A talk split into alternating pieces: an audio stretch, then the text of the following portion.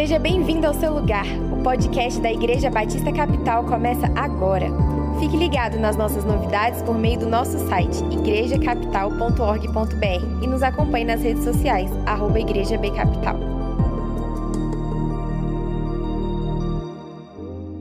Olá, amigos. Muito bom estar de volta depois de uns dias é, sem compartilhar com vocês aos domingos, mas mesmo assim estando por aqui, hoje eu quero iniciar uma nova série de mensagens nesse tempo, já pensando no nosso comportamento e naquilo que muda no período pós-pandemia. Não podemos dizer que estamos no período pós-pandemia, mas as mudanças já aconteceram.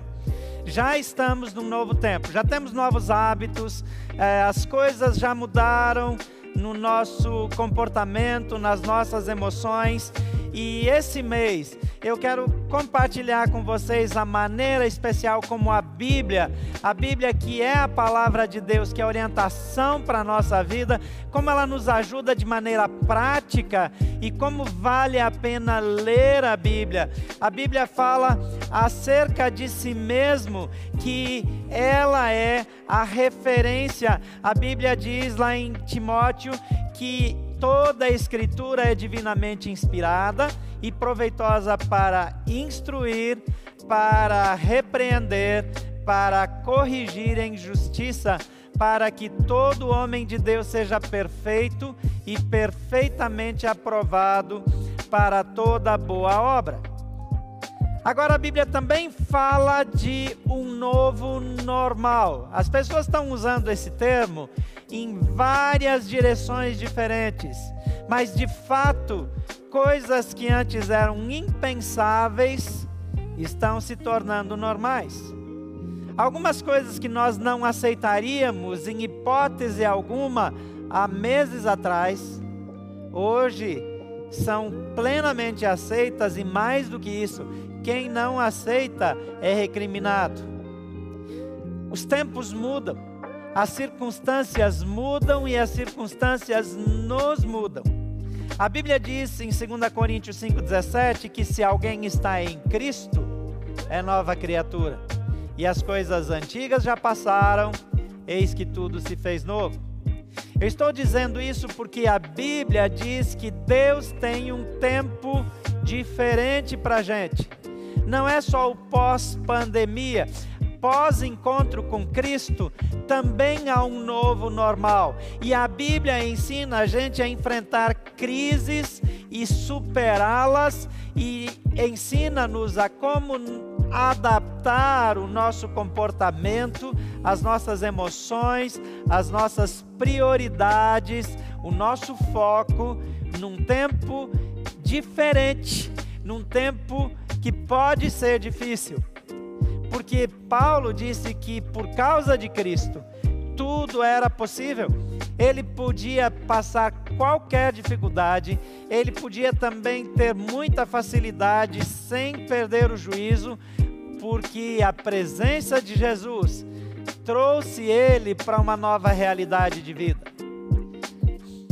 O mundo está mudando.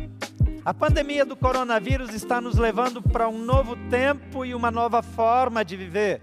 A insegurança causada pelas infecções, a pressão das mortes, as diferentes e contraditórias afirmações das autoridades sanitárias, o medo, a ansiedade, a sensação de segurança, tudo está nos empurrando para um tempo no qual, em uma velocidade impensável, nos adaptamos a novas regras de vida, novos valores que há pouco tempo nem cogitaríamos.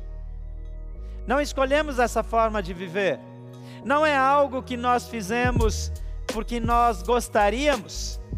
O uso de máscaras, até bem pouco tempo, contra a orientação da OMS, a hiperigienização, que de fato traz riscos para a saúde, porque se nós não temos mais contato com bactérias, com vírus, se nós nos protegemos demais, nós também baixamos demais as defesas do nosso organismo. O isolamento social, homeworking, o uso extremo da tecnologia, que também gera invasão de privacidade, porque agora sabem tudo a nosso respeito. Já sabiam, mas agora sabem mais. Tudo isso nos leva àquilo que se chama agora de novo normal. Hoje, eu quero focar em segurança, porque as pessoas temem. Então, meu foco talvez deveria ser insegurança. Muitas pessoas estão com medo de morrer, estão com medo de chegar perto das pessoas, estão com medo do futuro. As pesquisas mostram que o medo do futuro e a insegurança em relação ao futuro subiu grandemente. Para nós nos sentirmos seguros, adotamos comportamentos que nos protegem de determinada ameaça mas que nos expõe a outra. Nos sentimos vulneráveis, em parte porque perdemos a ilusão do controle. Descobrimos que todo desenvolvimento científico, todo desenvolvimento tecnológico, tudo aquilo que aparentemente visava nos proteger e nos dava a sensação de segurança, era meio fake. Porque quando surge do nada um vírus, parte da humanidade se foi. Estamos inseguros, ansiosos, com receio de que a qualquer momento possa aparecer uma outra pandemia como essa, porque não temos garantia nenhuma. De que maneira a Bíblia nos ajuda diante desse novo normal? A Bíblia fala bastante em segurança. Lá no Salmo 27, versículo 1 diz: O Senhor é a minha luz e a minha salvação. De quem terei medo? O Senhor me livra de todo perigo. Não ficarei com medo de ninguém. O Salmo 91, 1 a 4 diz assim: A pessoa que procura segurança no Deus Altíssimo e se abriga na sombra protetora que Ele produz pode dizer: Ó oh Senhor Deus, tu és o meu Deus, o meu defensor, o meu protetor. Eu confio em ti. Deus livrará você de perigos escondidos e de doenças mortais. Ele o cobrirá com suas asas e debaixo delas você estará seguro. A fidelidade de Deus o protegerá como um escudo. O Salmo 46, versículo 1 a 3 diz: Deus é o nosso refúgio e a nossa força, socorro que não falta em tempos de aflição. Por isso não teremos medo, ainda que a terra seja abalada e as, e as montanhas caiam nas profundezas do oceano, não teremos medo, ainda que os mares se agitem e rujam e os montes tremam violentamente, estamos seguros em Deus. O Salmo 4, versículo 8 diz: Quando me deito, durmo em paz, pois só tu, Senhor, me fazes viver em segurança. E ainda em Provérbios, no capítulo 18, no versículo 10, diz assim: O nome do Senhor é como uma torre forte para onde as pessoas direitas vão e ficam em segurança. Tem vários e vários textos, eu poderia continuar citando outros, só para colocar mais um. Salmo 62, 1 e 2 diz: Somente em Deus eu encontro paz. Ele é dele que vem a minha salvação. Somente Ele é a rocha que me salva. Ele é o meu protetor e eu nunca serei derrotado. A Bíblia traz informações seguras para nós. Eu já mencionei, mas eu quero ler aqui na Bíblia na tradução linguagem de hoje, 2 Timóteo 3, 16 e 17. Pois toda escritura sagrada é inspirada por Deus e é útil para ensinar a verdade, condenar o erro, corrigir as faltas e ensinar a maneira certa de viver. E isso para que o servo de Deus seja completamente aprovado e preparado para todo tipo de boas ações. É interessante que a Bíblia pretende nos preparar é, preventivamente. A pandemia nos transformou reativamente. E boa parte das mudanças nós absorvemos sem crivo, sem pensar. Elas simplesmente chegaram e foram impostas pela pressão, pelo medo, é, por autoridades que supostamente sabiam o que estavam falando, e nós seguimos. Lá em Romanos, no capítulo 8, versículo 28 a 39, tem informações que eu gostaria de compartilhar com vocês. Sabemos que Deus age em todas as coisas para o bem daqueles que o amam, dos que foram chamados de acordo com o seu propósito. Pois aqueles que de antemão conheceu, também os predestinou para serem conformes à imagem do seu filho, a fim de que ele seja o primogênito entre muitos irmãos. E aos que predestinou, também chamou. E aos que chamou, também justificou. E aos que justificou, também glorificou. Que diremos, pois, diante dessas coisas? Se Deus é por nós, quem será contra nós? Aquele que não poupou seu próprio filho, antes o entregou por todos nós, como não nos dará com ele e de graça todas as coisas? Quem fará alguma acusação contra os escolhidos de Deus? É Cristo quem os justifica. Quem os condenará? Foi Cristo Jesus que morreu e mais, que ressuscitou e está à direita de Deus e também intercede por nós.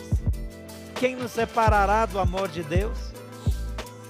Será tribulação, ou angústia, ou perseguição, ou fome, nudez, ou perigo, ou espada? Como está escrito: Por amor de ti, somos entregues à morte todos os dias somos considerados como ovelhas destinadas ao matadouro, mas em todas estas coisas somos mais do que vencedores por aquele que nos amou.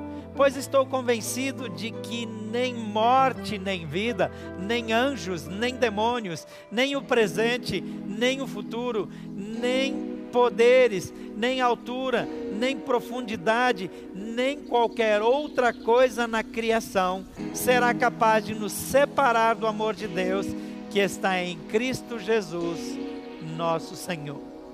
Eu gostaria de orar com vocês mais uma vez.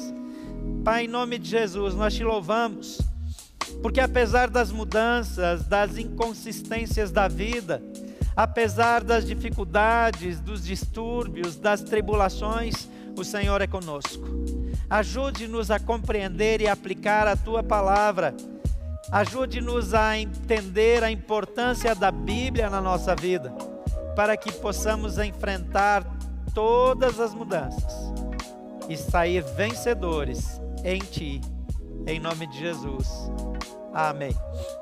Três dicas simples para que você viva os princípios bíblicos em tempos de dificuldade. Em primeiro lugar, encontre segurança no propósito divino para a sua vida. Encontre segurança no propósito divino para a sua vida. Romanos 8, 28 a 30 diz: Sabemos que Deus age em todas as coisas para o bem daqueles que o amam, daqueles que foram chamados de acordo com seu propósito. É interessante que o texto não está dizendo que todas as coisas vão ser agradáveis para aqueles que amam a Deus.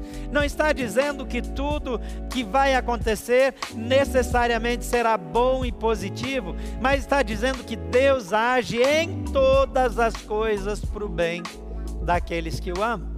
Na nossa compreensão, isso é difícil, porque a vida do lado de cá parece que não funciona muito bem. Aí nós dizemos como é que Deus usa coisas para o meu bem, se o meu amigo, se o meu parente, se a pessoa que eu amo morreu. Mas se aquela pessoa que morreu, ela andava com Jesus, foi para o bem dela, porque o que aconteceu com ela é melhor do que o que eu poderia oferecer. Porque não tem nada melhor do que estar com Jesus. Isso não significa que é agradável para mim.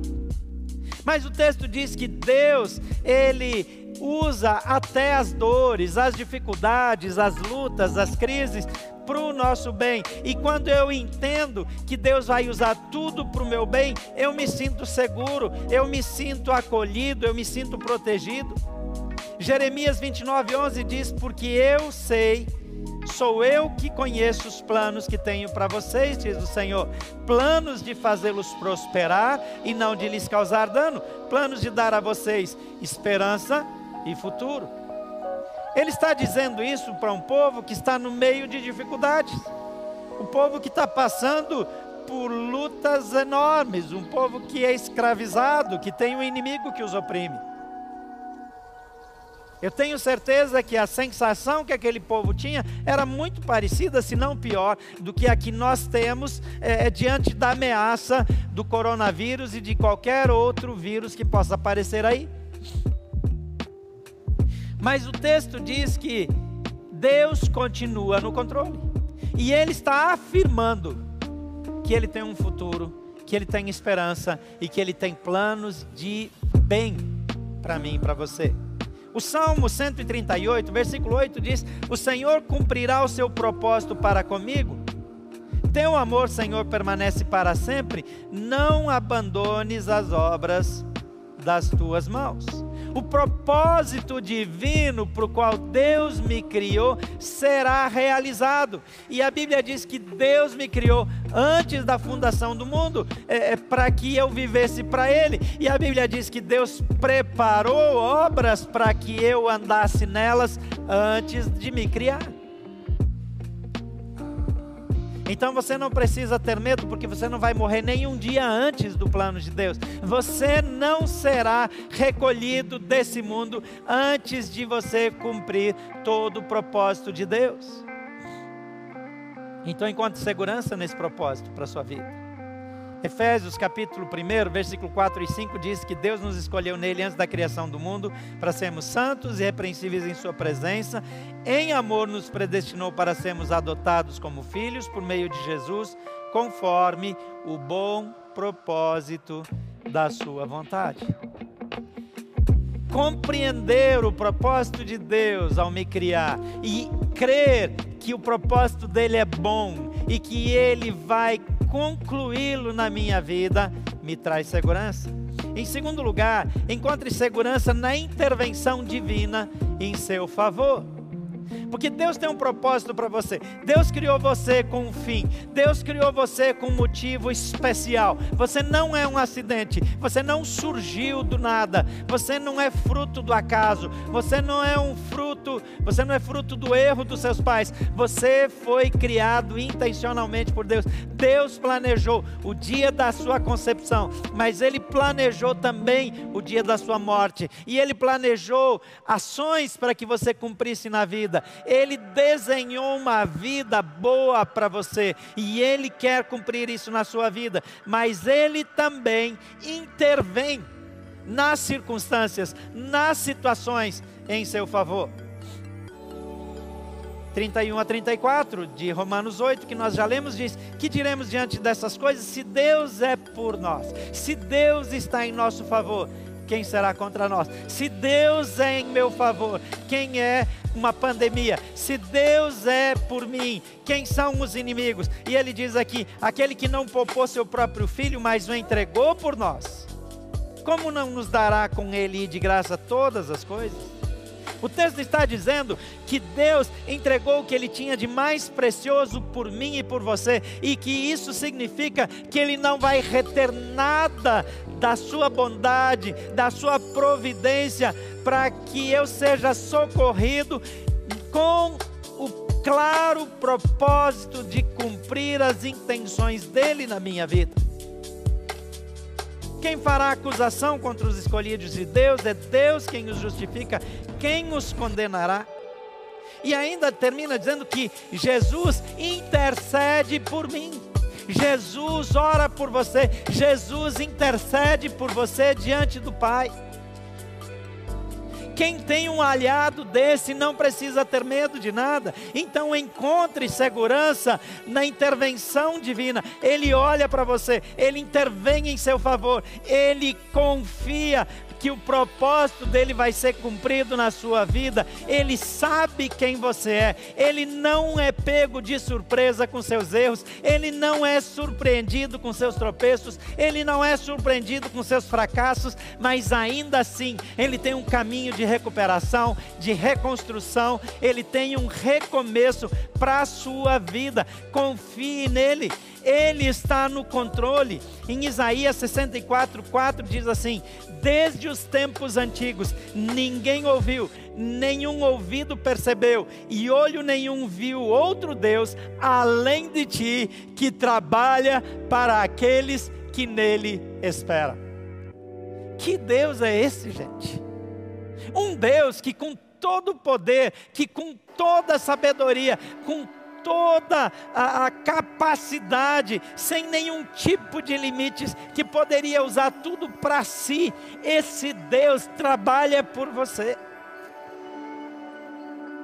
Você não tem noção de quem você é. Você tem um Deus que trabalha em seu favor. Por isso, nada pode parar você, nada pode impedir você de alcançar os propósitos dele, nada pode se opor. Então você pode sentir-se seguro, porque não há segurança na ciência, não há segurança na tecnologia, não há segurança em lugar algum que se compare a ter Deus do seu lado. Segundo Crônicas, capítulo 16, versículo 9, a primeira parte diz assim: Deus está sempre vigiando tudo, o que acontece no mundo inteiro, a fim de dar forças a todos os que são fiéis a Ele com todo o coração. Agora, como é que eu descubro isso? Eu descubro essas coisas na Bíblia. Você precisa ler a Bíblia. Você precisa conhecer o que Deus tem para você. As promessas de Deus são para você. E a terceira coisa que eu quero dizer para você hoje é: encontre segurança no amor de Jesus por você. Porque Deus tem um propósito para você. Deus intervém em seu favor, mas Ele não faz isso só por causa do propósito, só porque Ele pode, Ele faz porque Ele ama você. Versículo 35 a 39 diz: Quem pode nos separar do amor de Cristo? Serão os sofrimentos, as dificuldades, a perseguição, a fome, a pobreza, o perigo, a morte? Como dizem as Escrituras Sagradas, por causa de ti estamos em perigo de morte o dia inteiro. Somos tratados como ovelhas que vão para o matador. Em todas essas situações, temos a vitória completa por meio daquele que nos amou. Pois eu tenho a certeza de que nada pode nos separar do amor de Deus, nem a morte, nem a vida, nem os anjos, nem outras autoridades ou poderes celestiais, nem o presente, nem o futuro, nem o mundo lá de cima, nem o mundo lá de baixo. Em todo o universo não há nada que possa nos separar do amor de Deus, que é nosso por meio de Cristo Jesus nosso Senhor. O amor de Deus é nosso. O amor de Deus é meu, é seu. Porque Ele ama você, Ele investe em você. Porque Ele ama você, Ele protege você. Porque Ele ama você, Ele cerca você de cuidado, de garantias. Então você pode encontrar segurança nesse amor. Porque não é apenas um protocolo, é amor incomparável, é amor que nós somos incapazes de sentir, incapazes de compreender, incapazes de retribuir. Em 1 João capítulo 4, versículo 9 e 10 diz: Foi assim que Deus demonstrou o seu amor por nós.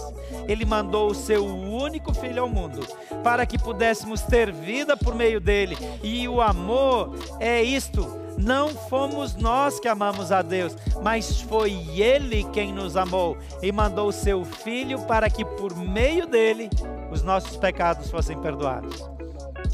O profeta Isaías diz que os nossos pecados nos separam de Deus e fizeram uma separação tal que Deus não podia nos ouvir. Mas Ele manda o seu Filho para pagar pelos nossos pecados e nos reabilitar e nos reconectar com Deus, para que nós vivamos com Ele para sempre. O Evangelho de João, no capítulo 15, no versículo 13, diz assim: Ninguém tem maior amor pelos seus amigos do que aquele que dá a sua vida por eles. Que tipo de amor é esse? Que amor é esse que leva Jesus a morrer em meu lugar, em seu lugar? Que tipo de amor é esse? E eu quero mencionar mais um versículo, João 3,16, que é o versículo da Bíblia mais conhecido, que diz que Deus amou tanto o mundo, que Ele deu o seu Filho, o seu único Filho, para que todo aquele que nele crê não morra, mas tenha a vida eterna. O amor de Deus é tão grande, é tão especial, que Ele convida você a viver com Ele. Ele escolheu você, Ele criou você, Ele preparou o caminho para você, Ele desenhou uma vida para você, Ele cerca você de propósito, de significado, de razão de viver. Ele cobre você com seu amor, porque Ele simplesmente é a manifestação perfeita e sublime, soberana do amor. Deus é amor. Nós andamos com Ele, porque Ele nos escolheu.